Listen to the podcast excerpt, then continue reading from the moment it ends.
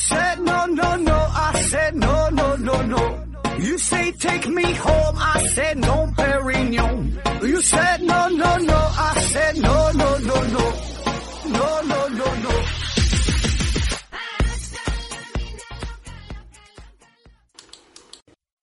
拼命探索，不计后果。欢迎您收听思考盒子，还是线上硬广。欢迎大家继续参与抽奖活动。每期节目啊，我们公司都会抽取五位幸运的听众，送出呢由美人茶公司提供的一大箱子茶叶，各种口味的都有，欢迎大家品尝。特别呢是在这个寒冷的冬季，这一杯暖暖的美人茶能够帮你驱走严寒，带来温暖。那自从上期节目啊，我说出了我的一个小打算，一个小计划，很多朋友都是伸出了援手。嗯，所以感谢各位的打赏、留言、转发以及各种形式的支持吧。但是这个喜马拉雅平台呀，他们的管理那真是挺严格，呃，真是不给面子。节目播出之后啊，没有两三天呃，就把我这个微信收款的二维码啊，就给强行就给删除了，并且呢，给我提出了非常严肃的警告。呃，毕竟咱这是越过人家平台，你想这个打赏，这个平台就没有提成了。这事儿呢，咱也可以理解，嗯，所以大家有兴趣的话呢，可以关注一下我的公众号。这公众号其实早就申请了，但是一直也没正经的去维护，也没怎么用。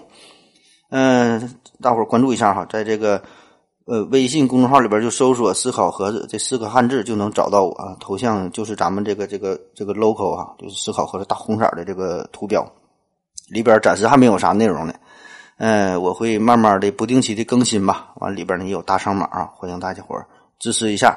呃，另外呢，我会不定期的把咱们的这个文案，当然都是以前这些节目的文案了，这些文稿哈，我会呃发布在呃这个公众号里边。有需要的朋友啊，可以看一看，因为有很多朋友都跟我聊过，说想看看这个文字的内容，那可以看一看。这年头吧，反正挣点钱是真不容易。呃，废话不多说了，咱还是好好做节目，这个呢才是正事儿。今天呢，咱继续这个消失的国度系列。今天呢，咱们要聊的这个地方叫做腓尼基。腓尼基呀，不不不是比基尼哈，叫腓尼基。那恰好呢，嗯，回到二零四九的刘院长前几天呢，也是聊这个字母起源的这个故事哈，反复提到了呃腓尼基这个地方。那先说一下发音，标准的发音呢叫做腓尼基，肥呀。第二声肥，嗯，左边是一个月亮的月，右边是一个非常的非，这个字呢应该读肥。小腿上面有一根骨头嘛，就腓骨。后边呢这块肌肉叫做肥肠肌，肥肠肌听着就这么有食欲。但是呢，咱们经常都会把这个字读错，嗯，有时候读成，有时候读成第一声飞，有时候读成第三声飞，这都不对。嗯，但没办法，这个在今天的节目当中啊，我也很很可能就会经常这个发音不准确，呃。大伙儿呢就别挑我了，大伙儿呢也别学我啊，这口音就这样了。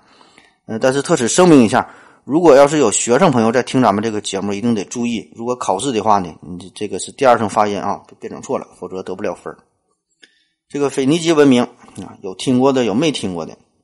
它曾经是相当的辉煌，相当的强大。你看，啊它在这个文化上是继承了先辈，发明出了二十二个字母。那这就是咱们现在用的英语中的二十六个字母的原型。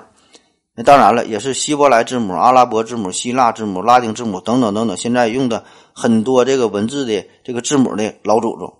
那他在军事上曾经呢与古罗马帝国是大战一百多年，进行了三次布匿战争。那在此期间呢，还诞生了一个非常有名的人，有着战略之父之称的，叫汉尼拔。这个估计大伙儿也都听过。啊当然，最后的结果还是没没干过这个古罗马帝国。那在经济上，在经济上可以说，腓尼基人他们是那个时代最会做生意的人，号称古代世界最伟大的小商贩整个这个贸易往来呀，覆盖了环地中海一圈那同时呢，在航海方面也是相当的发达了，商船四通发达哈。他们也是最早要过非洲南端的人，这个时间要比葡萄牙人早上。两千多年，这事儿真假呢？咱就不知道了。反正有这么个记录。那当然了，这个腓尼基文明他们也有自己不足的地方，呃，比如说在天文学、数学、建筑、艺术、宗教方面，呃，似乎就很少提及。呃，这些资料呢就比较少。感觉呀，这个和咱们之前说的玛雅文明这两个呃，正好是一个互补。这俩人这俩人要是凑在一起，那个研究研究，哎，那那真就是完美了，真就是没谁了。那腓尼基这地方在哪呢？大致就相当于今天的黎巴嫩、叙利亚这个地方，主要呢就是靠近地中海沿岸的这片区域。还是打开世界地图，你先找到地中海，然后呢往地中海的东边看，东边这里边这有个岛啊，这个塞浦路斯岛，然后再往东看，就沿着这个海岸边这个这个地方哈，这就是原来腓尼基人住的地方。呃，这片区域啊，其实并不大。呃，东西宽呢，大约也就是十到二十公里左右，南北长大约就是二三百公里左右，就是沿着海边发展起来这么一个小渔村。这真叫面朝大海，春暖花开了。那严格的说，这个腓腓尼基哈，它也不是一个国家。呃，有很多朋友都给我提出过这个事儿，就指出了咱们这一系列题目起的很不严谨，叫消失的国度。但是上一期节目说的这个庞贝，这也是只是一个城邦，算不上一个国家。这个确实啊，确实这个。包括前面讲的玛雅文明，严格来说呢，也不是一个国国家哈。嗯，感谢大家吧。这个迷迷糊糊的快要睡着了，在这种情况之下呢，听咱们节目还能吹毛求疵、一丝不苟啊。嗯，给我提出了很多批评和建议哈，感谢大家。虽然咱是娱乐节目，该认真的时候呢，也得认认真。这个腓尼基也是，它也不是一个国家，它也是由一系列的许多的小城邦组成的。嗯，这么一个情况哈，最终呢没能形成一个超级强大的帝国，这也是很遗憾的事儿。这个也是为他最后的灭亡啊埋下了伏笔。那它是什么时候形成的呢？那是相当有历史了，long long ago，大约呢在一万年前，最早在这片区域居住的人叫做胡里特人。胡里特人具体是谁，打哪来的，怎么回事呃，不太重要，反正呢就是原来有这么一批人在这住了。那此后，大约呢是在五千年前，这个时候呢，闪米特民族的一个分支叫做迦南人，他们就来到了这片地方，同化了当地的原住居民，就是呃同化了原来这个胡里特人，并且呢，在这地方就不断的发展壮大起来了。然后今天要说说的这个这个迦南人呢，就是今天咱要说的腓尼基人，这么回事那这片区域也可以就是称为叫腓尼基。那为啥叫腓尼基呢？而不叫迦南呢？这个腓尼基，这是希腊人对他们的称呼。这个希腊人他影响力很大呀。后来呢，叫着叫着，慢慢就传开了。反倒是这个迦南这个名，大家呢似乎呃没太听过，传传播的不是很广泛。那这个希腊人不讲究啊，怎么给人家起外号呢？还真不是。腓尼基这个词啊，在希腊语里边，这个意思呢就是紫红色。高逼格的说法呢，叫做酱紫色。酱紫色是啥字？是是啥事儿哈？酱紫色就是这样子色嘛？酱紫这样紫色，紫色呀，这个一直呢都给人一种很高贵、很富贵、华丽、呃神秘哈，很很高端这这种感觉。那当时呢，这个埃及呀、巴比伦呐、希腊呀等等这些贵族还有僧侣们都非常喜欢穿紫色的衣服、紫色的袍子。那咱们也有个词儿嘛，叫做“紫气东来”。你就你看一说，这就是好词儿呗。可是问题是呢？嗯，紫色这种颜色在大自然中吧，本身就不是特别的常见，而且呢，作为颜料的话呢，这个衣服袍子呢还很容易掉色儿，所以呢，贵族们慢慢就发现了，哎，住在地中海东岸的这帮迦南人，他们穿的紫色的衣服一直都挺鲜艳，最后就算是磨破了，新三年旧三年，缝缝补补又三年，到最后了，衣服都快掉渣都碎了，但是这个色彩还是很艳丽，就这个紫色啊，保存的很好。那人家是咋整的呢？哎，后来一研究就就知道了，原来迦南人呢是从当地海域的贝壳里边提取出紫色的颜料，呃，也有说是海螺什么的，反正就是从这个沿海一带的一些贝壳里边提取出来、提取出来的这个这个颜料。那其实他们发现这种颜料的过程也是挺意外，据说是当地的这个迦南人他们是呃就打鱼回来嘛，嗯，打了许多海货，然后挺开心，嗯，自己吃不了呢，就给家里小狗吃。然后小狗的嘴里呀、鼻子啊、满脸呐都是紫红色的这种汁水然后主人以为这小狗是吃什么带壳的东西，把这个嘴卡破了出血了，给它洗一洗，哎，怎么洗也洗不干净，怎么擦擦不掉。这时候发现了，原来是这些带壳的这些海货，在高温情况之下这么一煮啊，就分泌出了一种紫色的染料。这种染料的效果很好，嗯，蹭在哪子蹭上之后呢，这就不掉色。那这个时候就体现出了迦南人这种经商的头脑了，呃，经商意识非常强。很快呢，就抓住了这个商机。那既然周边这么多的地方，大家都有需要，都喜欢紫色儿，于是呢，他们就用这种特殊的颜料研制成了各种造型的，以紫色色调为主的布匹，呃，做出了各种袍子，开始呢销售到地中海沿岸的各个地方。所以呢，大家就称地中海东岸的这个小城邦叫做腓尼基，也就是紫色、紫色的人、紫色的城邦这个意思。那后来慢慢的，这个生意这么做下来，腓尼基人一看，这玩意儿挺好啊，这个这这个这个挣钱快呀，这比种地简单多了。而且咱说了，本身它这个地方，呃，就比较狭窄嘛，就沿海这么一个地带，真是东边有山，西边有河，东边呢是黎巴嫩山，西边呢是地中海嘛，适宜种庄稼的这个土地并不多，嗯，所以他们觉得再也不能这样活，干脆呢就开始做点小买卖。那估计啊，这个也可能跟他们的种族有关。嗯，咱之前说了，这个腓尼基人哈，他不是闪米特民族的一个分支嘛？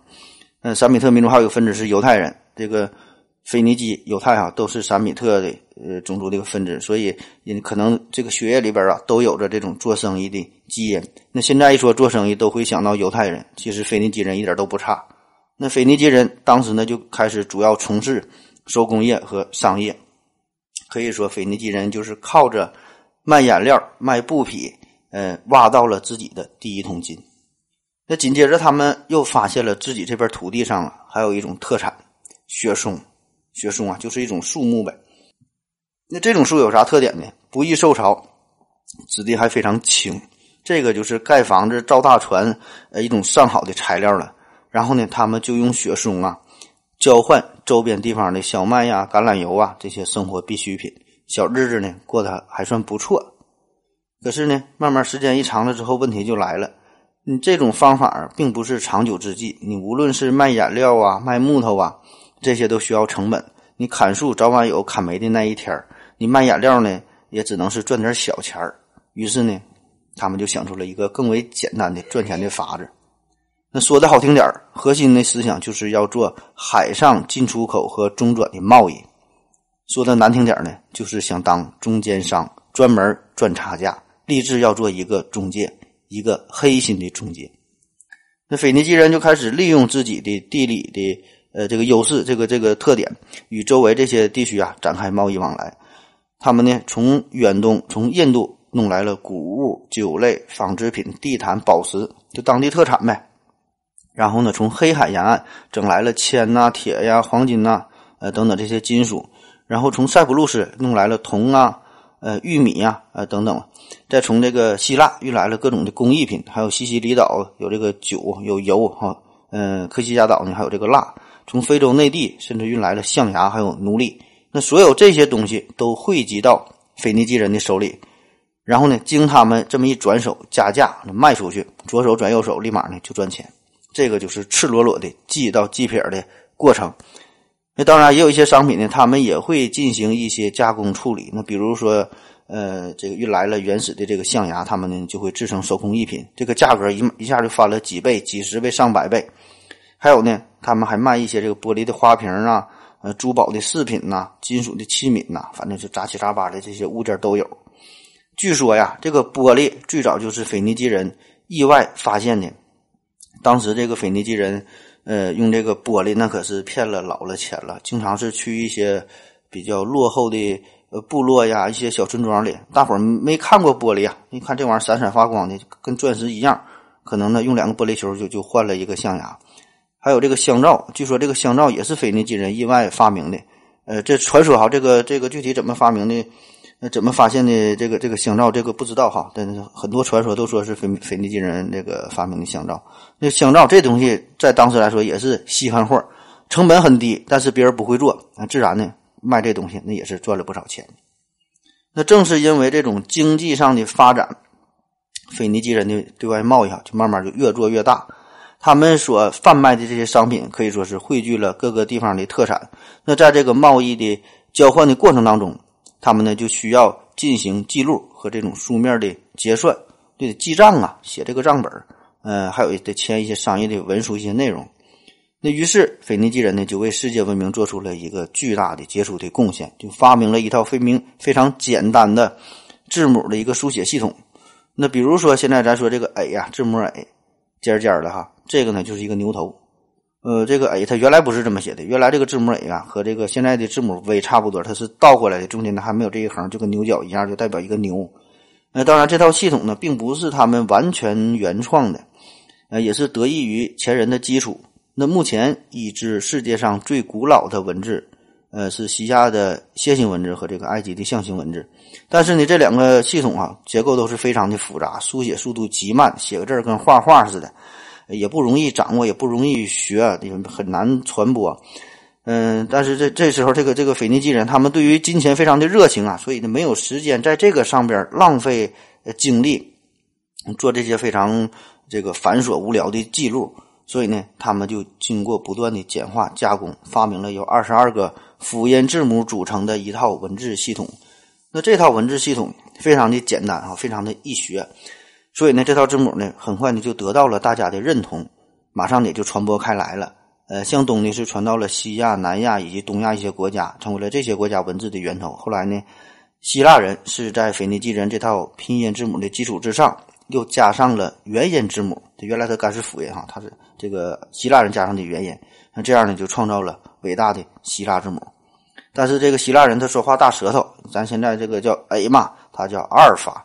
B 嘛，它叫贝塔，还有什么西格玛、欧米伽哈。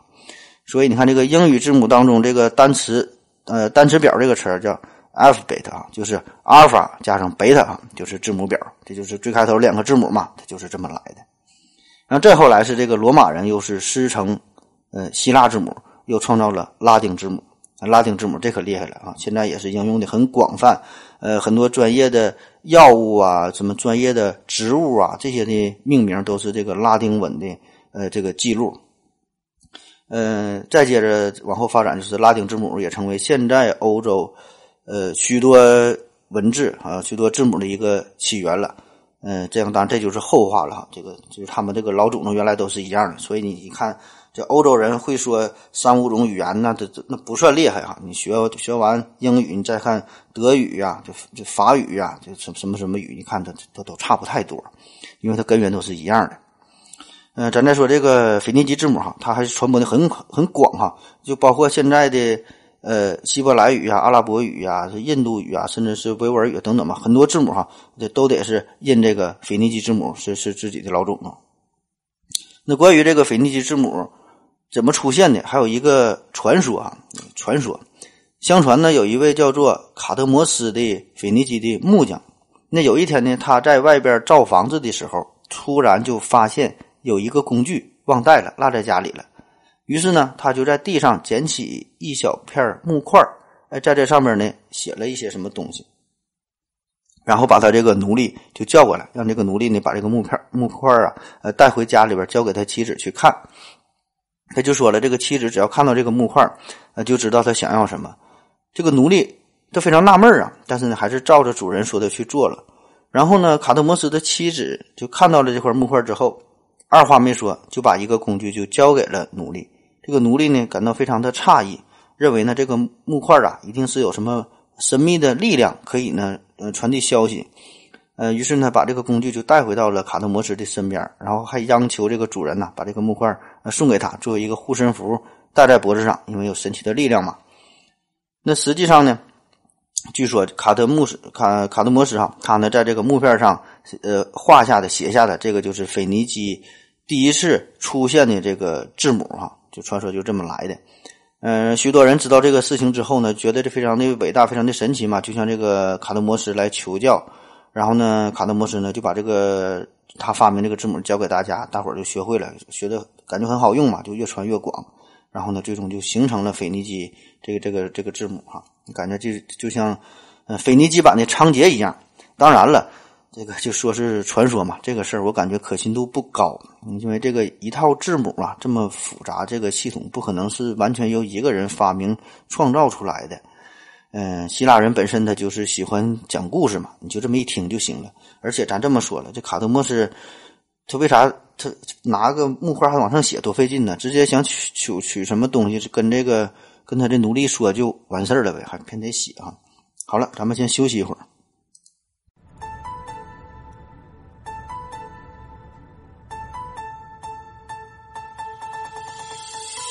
艺人我科普最，天文地理全都会，思辨是独相随，谁要不佛伦大锤？射线我叫伦琴，更新我不太平，我严肃认真，我搞笑闲扯，我千里把君寻。做节目我总尿尿喝水，我使劲造，我知识渊博，口若悬河，只怪太能闹。好了，喝了口水回来，咱们继续聊。刚才呢，我们介绍了腓尼基人经济上的发展，他们的生意那是越做越大，这呢与他们高超的航海技术也是分不开的。下面呢，咱就说说这个航海。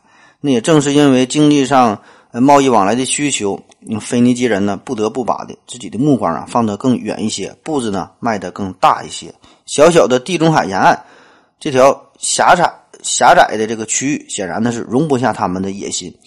那你想想，赶着牛车通过陆路与这个埃及人做生意，这个效率那显然是太低了。这个呢，不禁让我想起了有一个数学题，说是呃一头驴啊驮着这个胡萝卜，看看能走多远。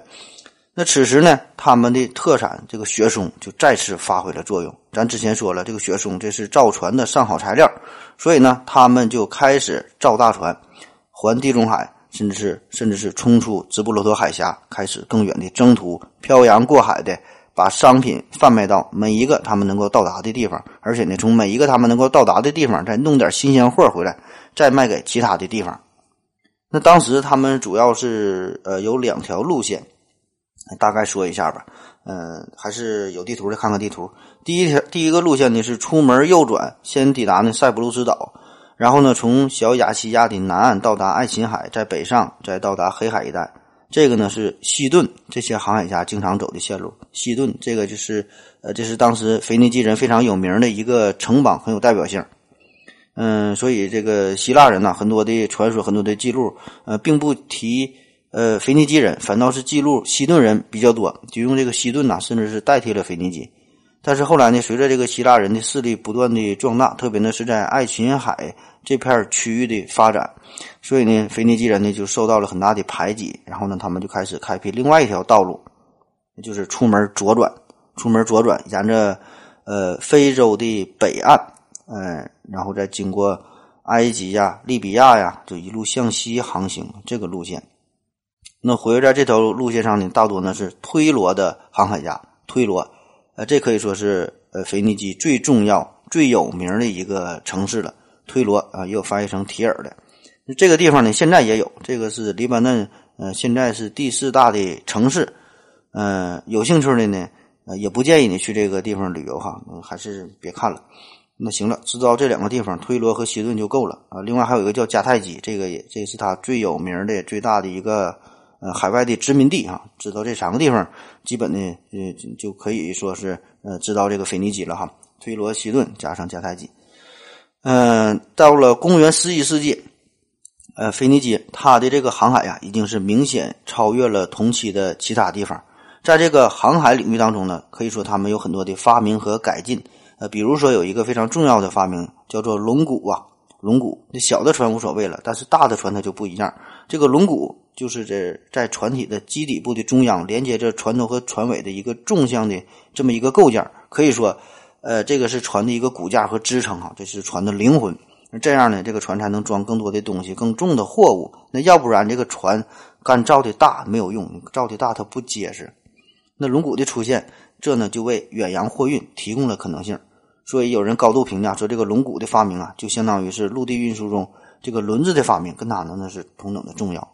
这个腓尼基人呢，还想出了一种很绝妙的填充船板缝隙之间的办法，这样呢就可以保证这个船只的防水性。就是从这个呃松柏中啊，呃提取非常粘稠的树脂，这样呢就可以填充这个缝隙，也就解决了之前远征的时候经常出现的一个漏水的问题。那同时呢，这个腓尼基人还向周边的一些地区啊学习了很先进的技术，比如说呢，他们呃在与叫赫梯这个地方。通商的时候呢，就学会了炼铁，呃，并且呢，把这个炼铁呢就应用到了这个制船当中哈，呃，做一个大金属的一个一个大尖尖放在这个船头，那谁要不服呢，就就就撞谁。这个腓尼基人可以说造出，他们可以造出啊，当时世界上性能最好的海船，造型呢也很别致。一般这个船头啊，就雕刻一个一个这个高高昂起的一个鸟头的形状，呃，船尾呢是一个一条鱼一个鱼尾巴的形状。这里呢可能也是有点寓意呗，乘风破浪的。这个船身的颜色呀也是很有特点，所以大伙儿一看，你远远的望去，你看这个船呢，就知道腓尼基商人要来了，要跟咱们做生意了，要掏空咱们的钱包了。总之吧，这个腓尼基人他的航海，这个这个事儿哈，真是煞费苦心，精益求精。这个倒不是因为他们对大海有着什么热爱，有什么热情，纯纯的就是这个对于金钱的这个执着呗。嗯，在那个时候，你想，嗯，这个挣钱，你想这个有这个商机哈，就得是开拓海上的航线，就得造大船。这个腓尼基人几乎是垄断了整个西方这个海域的全部贸易。定期呢，他会到希腊呀、西西里岛啊、沙丁岛啊、意大利半岛啊，还有这个西班牙等等地方四处做生意。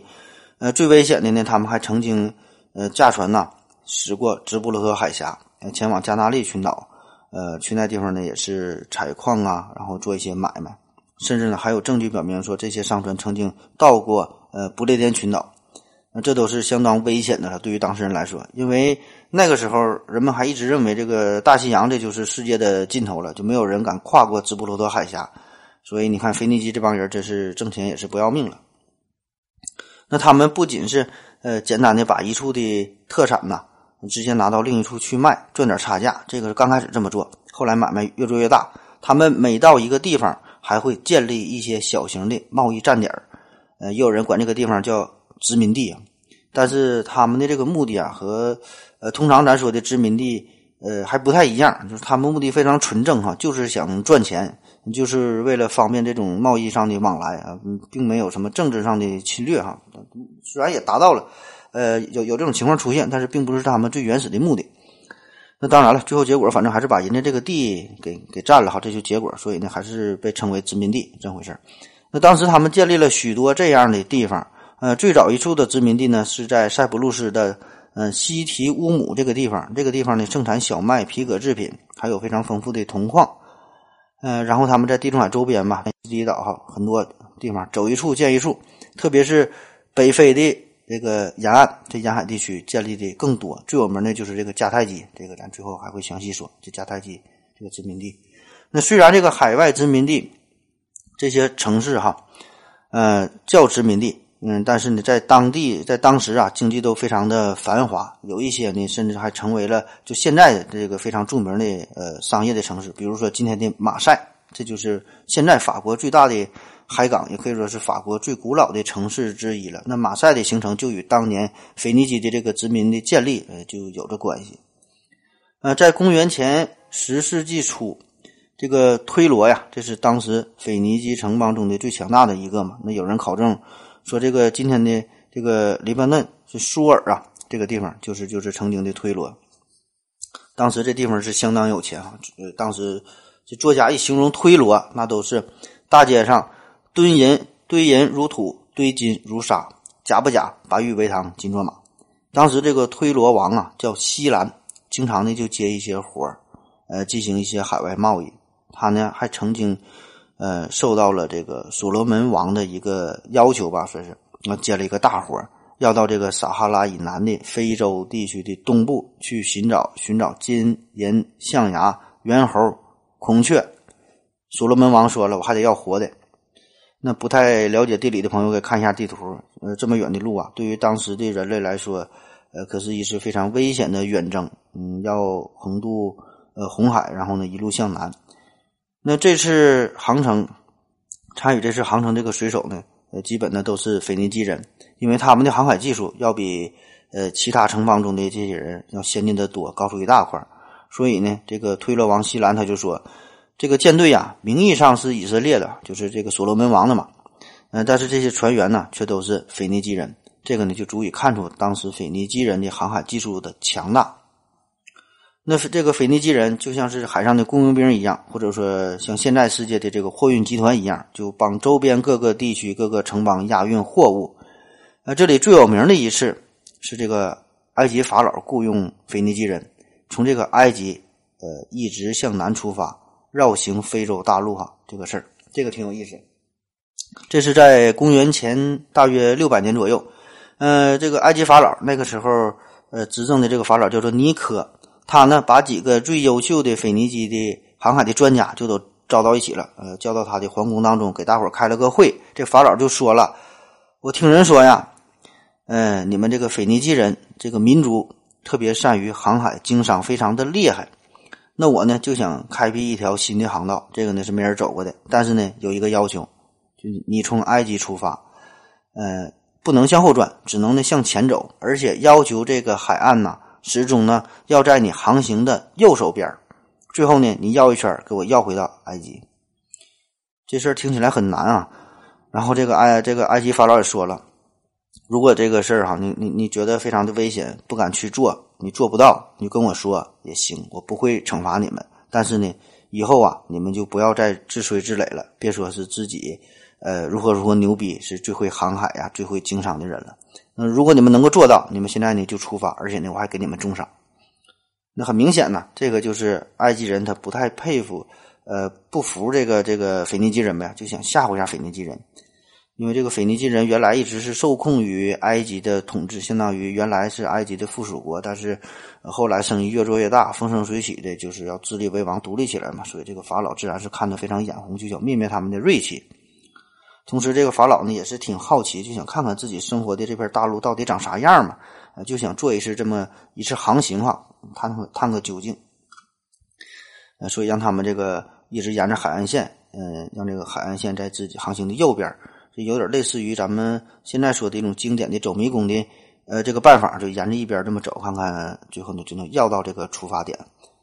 嗯，但是这个迷宫是迷宫哈，这个是一个娱乐项目，嗯，但他是当时这是要开辟一条新航线呢，这比走迷宫可复杂多了，完全是一个未知的领域。但是呢，腓尼基的这些航海家，那真是为了自己的荣誉啊，为了自己的民族，更是为了金钱，就接受了法老的这个挑战。那在法老的支持下，就组成了一支舰队，嗯，其实呢就是三艘船，就是三艘呃双层的划桨的船。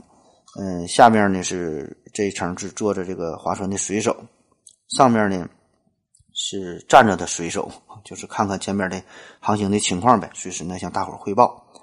嗯，这个船上啊，除了装了一些日用日用品啊，他们呢还准备了一些与其他港口、其他地区交换的商品，要不然说他这个经商的脑花就是好使呢，就带上当地的特产，还得跟人家换呢，带点便宜的换点贵的，回来一卖钱。那就想了哈，看看这个这趟旅途啊，到底能赚多少钱呢？最后这个法老还能给点奖赏。世界那么大哈，咱就去看看。那书说简短吧，这个腓尼基人这帮人出发之后，是一晃三年过去了，也没有什么动静。这个时候，这个呃埃及法老叫尼科嘛，他这边呢是呃又高兴是又高兴，就以为腓尼基人早就是在大海当中遇难了，以后呢再也不用自诩为。地中海中这个最强的航海经商的人了，可是呢，就在这个三年后的某一天，这帮腓尼基航海家居然回来了。那法老一听此事必有蹊跷啊，大人！然后呢，就大声问道：“大胆的腓尼基人，你们竟敢骗我！快说说，这三年你们到底躲在哪去了？然后又突然出现在我的面前。”这些腓尼基船员倒是非常的坦然呐，就把这三年的。航海的经历啊，这些细节一五一十的就讲给这个法老听。呃，大家可以拿出地图再看一下哈。按现在的位置来说呢，他们是首先从呃西奈半岛叫雅卡巴湾哈，呃从这个地方呢是呃出发，这是一个出发点，然后沿着红海穿过曼德海峡进入亚丁湾，然后呢沿着今天的索马里海岸哈，沿嗯在在这个索马里沿岸呃一路向下，呃当然。那个时候不知道有没有海盗，那即使是有海盗，那腓尼基也是腓尼基人，也是最牛逼的海盗哈，没人敢动他们。然后呢，就是一路向下，呃，到达这个南非的诶南海岸，呃，再绕过好望角，然后呢，到达这个纳米比亚的西海岸，再一路向北，就一路向上呗，呃，到达几内亚湾，最后呢，沿着西非的海岸线，呃，然后进入这个直布罗陀海峡。最后呢是进入地中海，然后呢回到腓尼基，然后呢再再去这个埃及再找法老，呃，一共呢是历经三年多的时间，航程呢是三万多公里，啊，是这么回事儿那你光这么说也没有用啊！你光这么讲，这法老也不信呢。然后呢，腓尼基人呢就献出了在沿途收集到各个地方的各种这个珍奇的物件、稀有的东西，大伙儿没见过的，也讲述了一些奇闻异事。那比如说，这个腓尼基人，呃，他就说了，我刚开始航行的时候，咱是一路南下嘛。那大约航行到第十三个月的时候，他们就发现一个非常严重的问题。这个太阳啊，头顶上的太阳啊，就跑到北边去了。呃，自然他们不太理解这个事儿了。嗯，他们当时也没有非常完整的南北半球的概念，呃，天文学也不发达嘛。那实际上现在知道啊，它不就是跨越赤道了吗？到达了这个南半球。但当时他们不知道啊，他们天文学跟这个玛雅人那个根本是，呃，这个比不了哈。那这就把他们吓坏了，不知道怎么办呢，就纷纷的跪地祷告求饶呗。慢慢的发现。这太阳也没把自己怎么地，周围的一切还是这样。那大伙儿呢就继续向前走吧。嗯，这个船员们继续向前出发，携带的粮食呢也快吃光了，没办法呢就是靠岸呗，登陆看看这陆地上有啥。这时候这可是大开眼界，呃，在这个新的陆地上啊，看到了非洲土著的居民，看到了各种不曾见过的动物、植物，然后他们吃饱喝足了，换点土特产，继续出发。然后呢，就遵照这个法老的要求呗，确实是不准回头，一直让这个海岸线在自己的右边。那就这样绕过这个非洲的南端，拐回来了。在第三年的时候，他们突然就发现呢，这个太阳又跑回到原来的位置，又在自己的南边了。这个时候，腓尼基人就十分的高兴，以为啊是自己的恒星就感动了上天呗，继续前行。终于有一天，他们就看到了赫拉克勒斯之柱哈，就是这个呃直布罗陀海峡。这个他们太亲切了，太熟悉了，然后就进入了直布罗陀海峡。果然，这个沿岸呢，就是腓尼基人哈，就是自己建曾经建立的一些殖民地嘛，都是自己的老乡。那按咱现在这么说，这个很简单，上嘴唇一碰下嘴唇，两分钟说完了。但是对于当时的人来说，这是一次非常难得的呃一次冒险呢，简直。所以啊，听他们这么一说，这个法老呢也是相信了，也是很感动，也是很佩服。那最终呢，这次。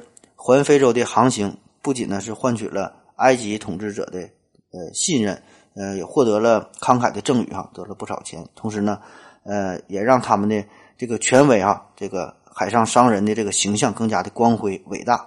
呃，同时呢，他们还开辟了一个全新的一个航路，呃，一个新的这个商业机遇哈，赚了更多的钱。当然，这人家是玩命赚来的。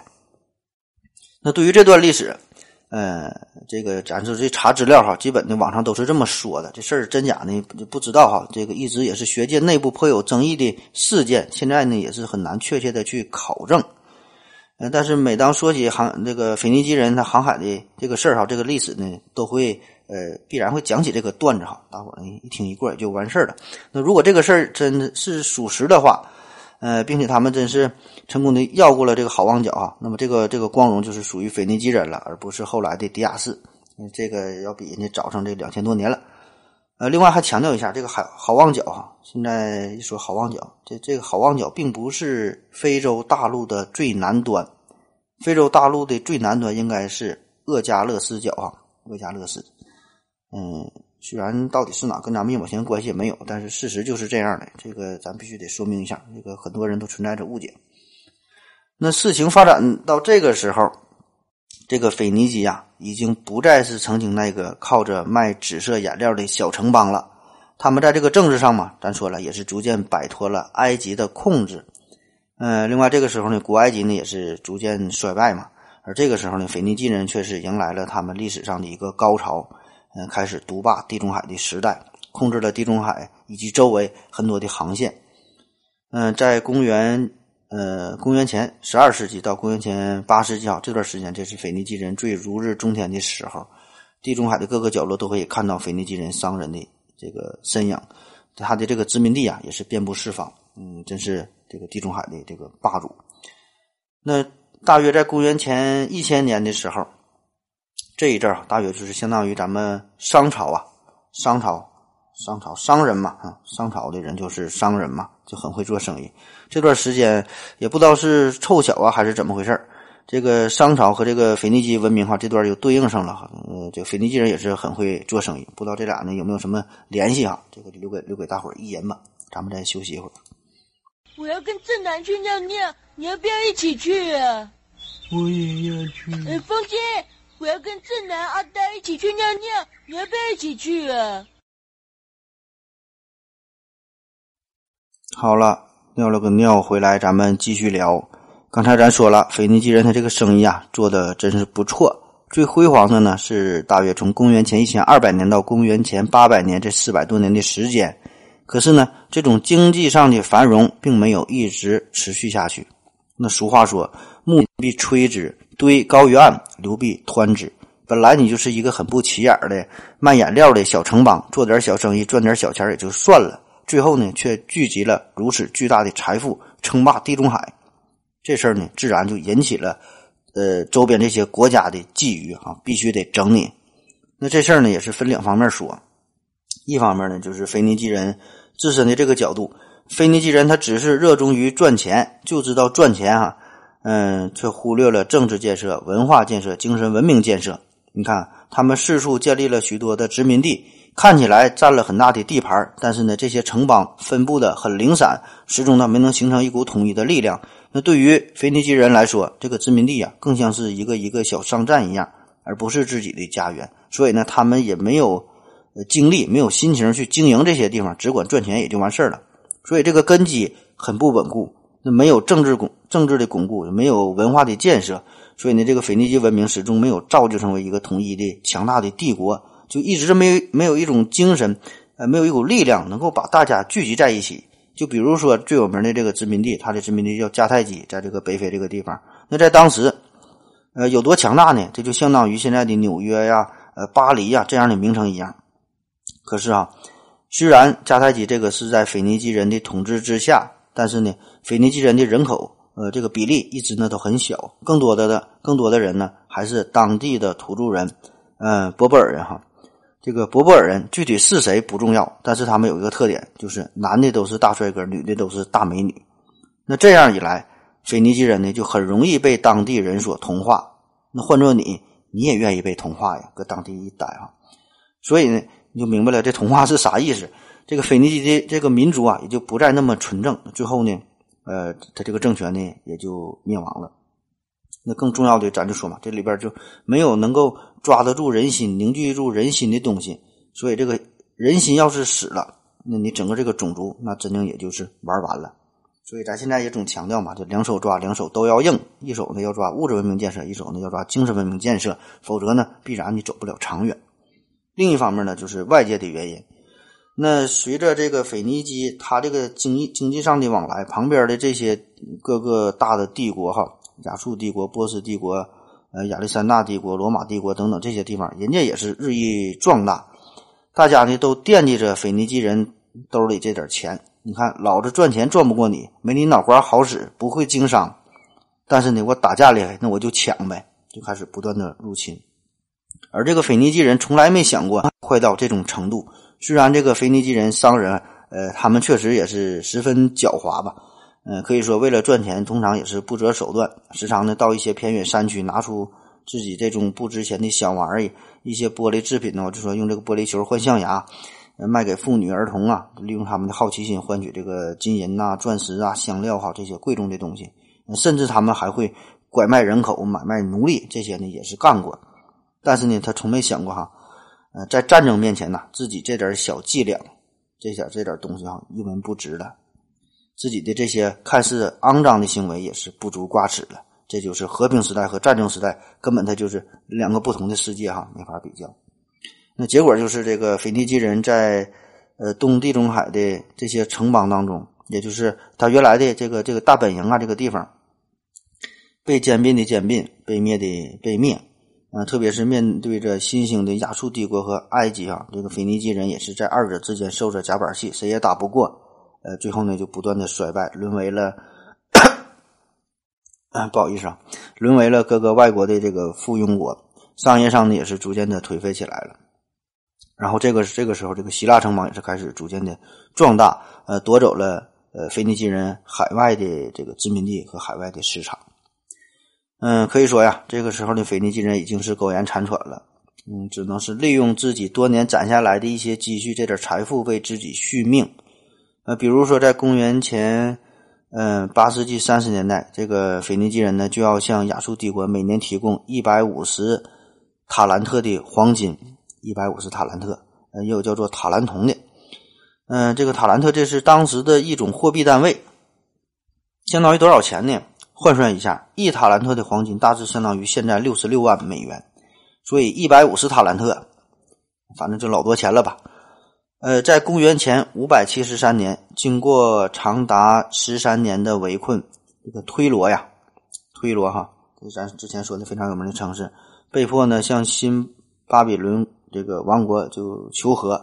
然后，时隔四十年之后，又沦为了呃加勒底人的附庸。那以史为标志，这个腓尼基人这个独立的地位啊，也是正式的终结了。那故事发展到最后，呃，腓尼基人基本上他的本部的这些城邦啊，就是咱最开始说的地中海东岸这一片狭窄的地带，他起家的这个地方都已经被人征服了。最后呢，只剩几这个海外的殖民地。嗯，就是在北非的这个地方，这个呢也成为了腓尼基文明最后的延续下来的一个希望。而这个迦太基啊，确实很争气，可以说是凭借凭借着他得天独厚的地理位置和他血液中流淌着祖先们对于商业的这个天赋，呃，一直呢还是持续了一段时间吧。可以说，也是地中海周边各个地方这些城邦当中也是首屈一指的一个很强大的一个城邦。呃，并且呢，是逐渐的走上了独立发展的道路。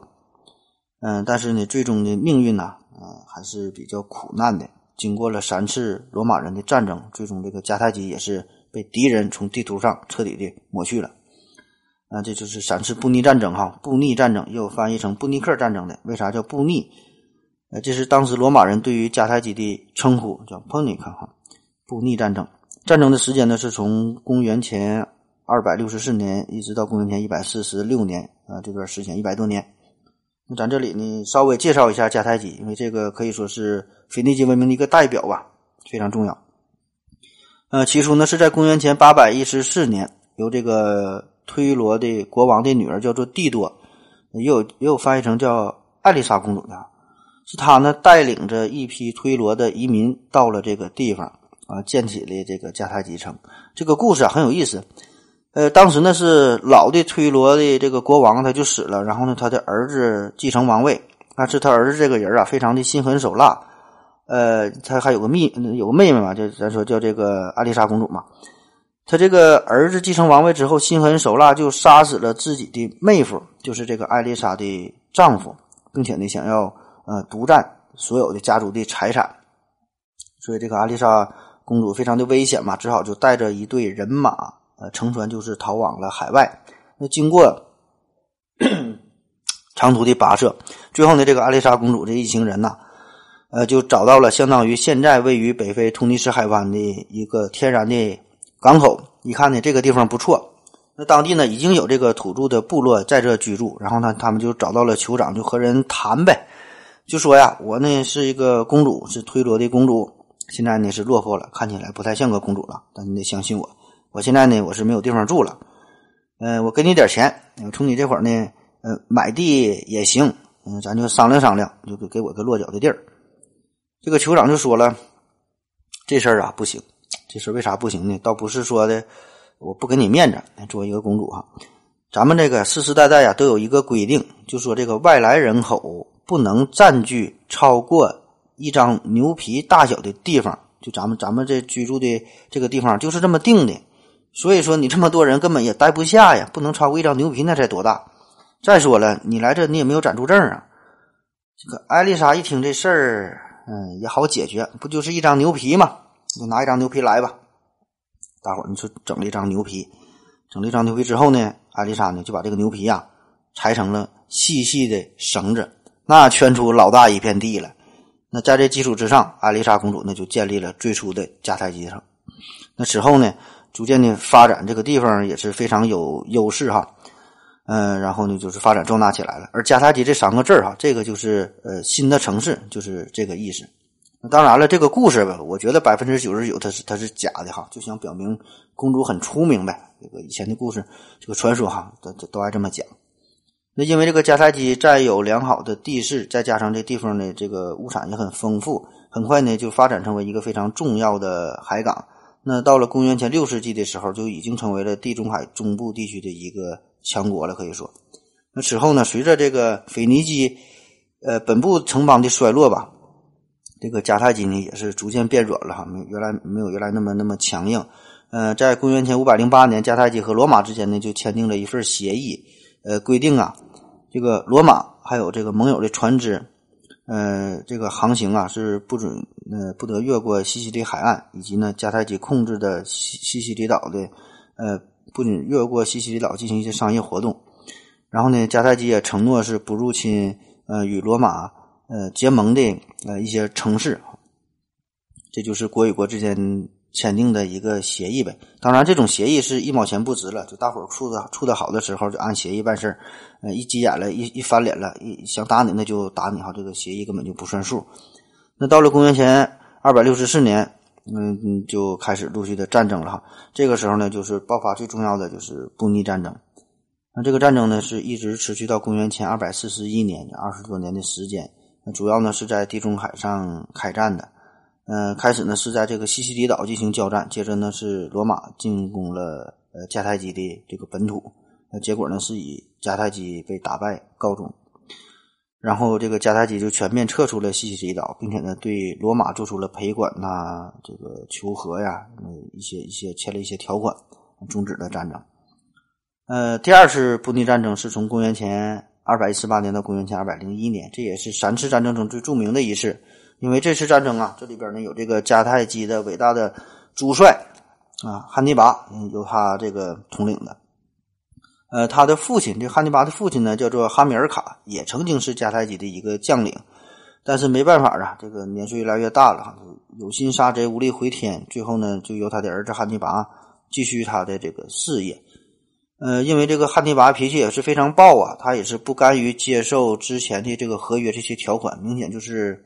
不平等条约嘛，所以呢，这个汉尼拔曾经是率领六万大军穿过阿尔卑斯山，联合当地的高卢人，直捣罗马。呃，其中呢，在这个坎尼战役之后，罗马大约有七万的这个军队啊，呃，被全全歼了哈。而且这个汉尼拔确实有很多次的以少胜多的重创罗马军队的案例，这在后来的军事史上都是非常典型的案例，很值得去学习的。可是没办法，这个毕竟这个罗马以及他的这个同盟啊，人太厚啊，这个基础太强大了。嗯，汉尼拔呢，最终还是没能将他完全的瓦解。这样呢，罗马呢就有了一个喘息的机会。然后罗马人呢就使出了一招围魏救赵，也是出兵到迦太基的本土。所以这个汉尼拔也是没有招，又是千里奔袭，这个撤军回来救援。那这个时候往回一撤呀，这个士气就是嗯差了半截哈，这士气就下降了。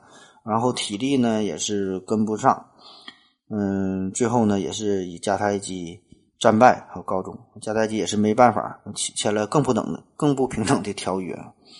然后呢，迦太基也是这时候就放弃了海外的几乎一切的领地哈，只能在自己这个地方凑合待着了。也是交出了这个很多的船舰，几乎他的海军呢就是被解散了。最后据说是只留下了十艘防海盗的这个船。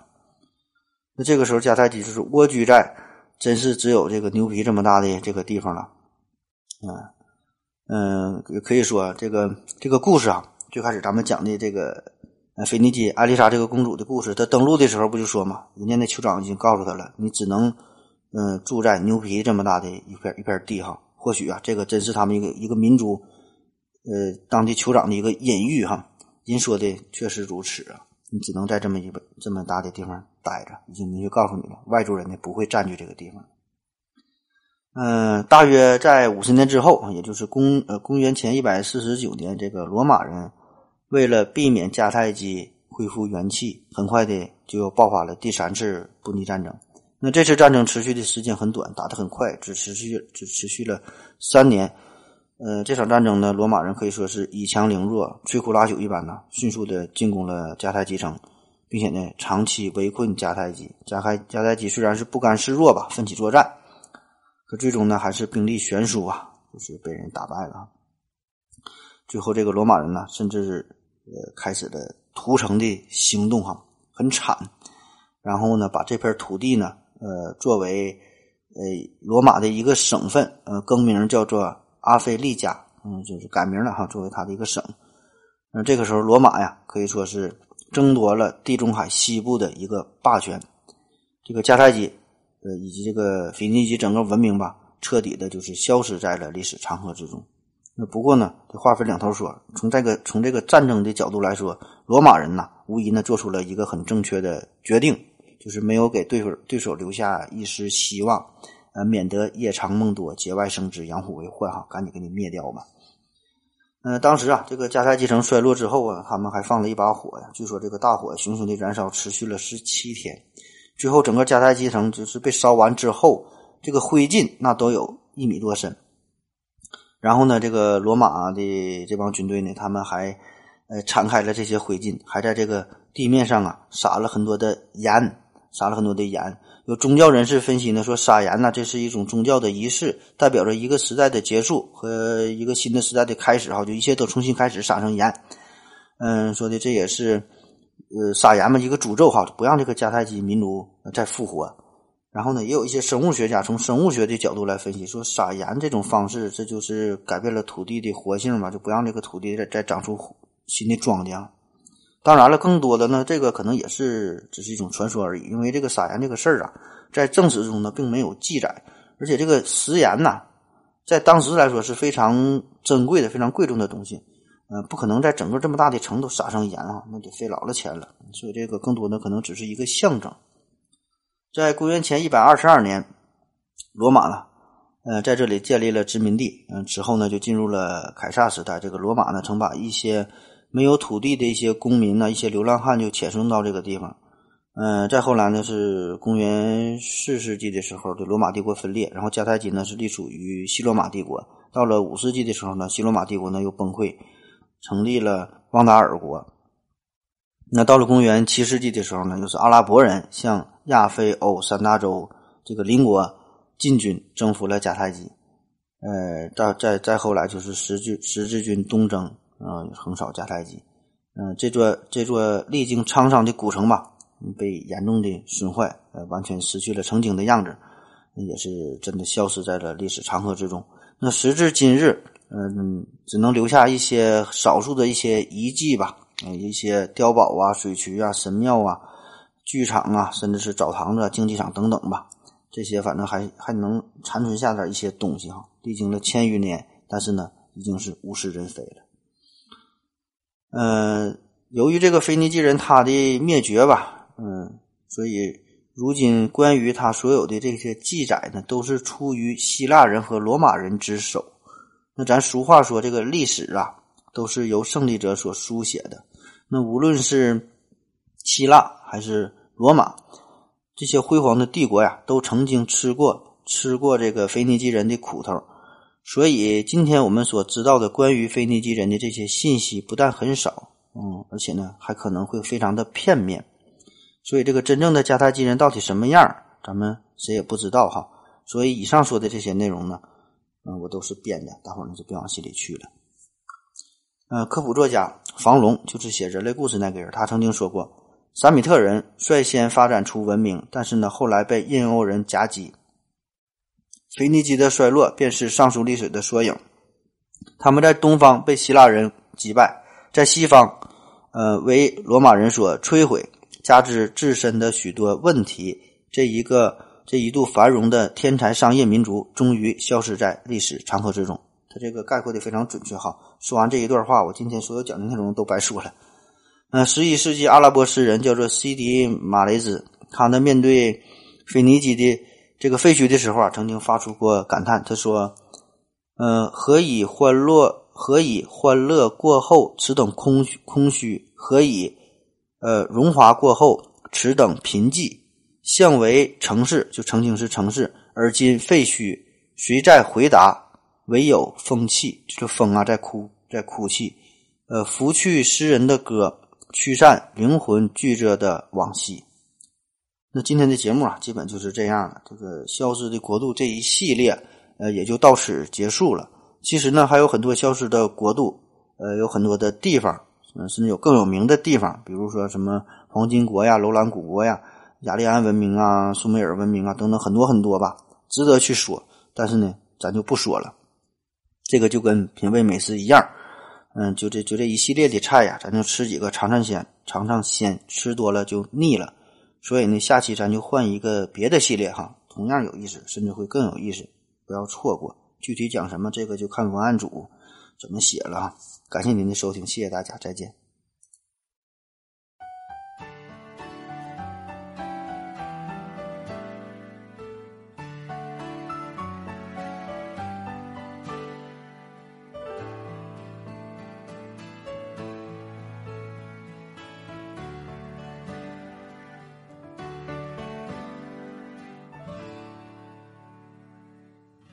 星光再耀眼也会凋谢，情话说的难分难解，终将一别。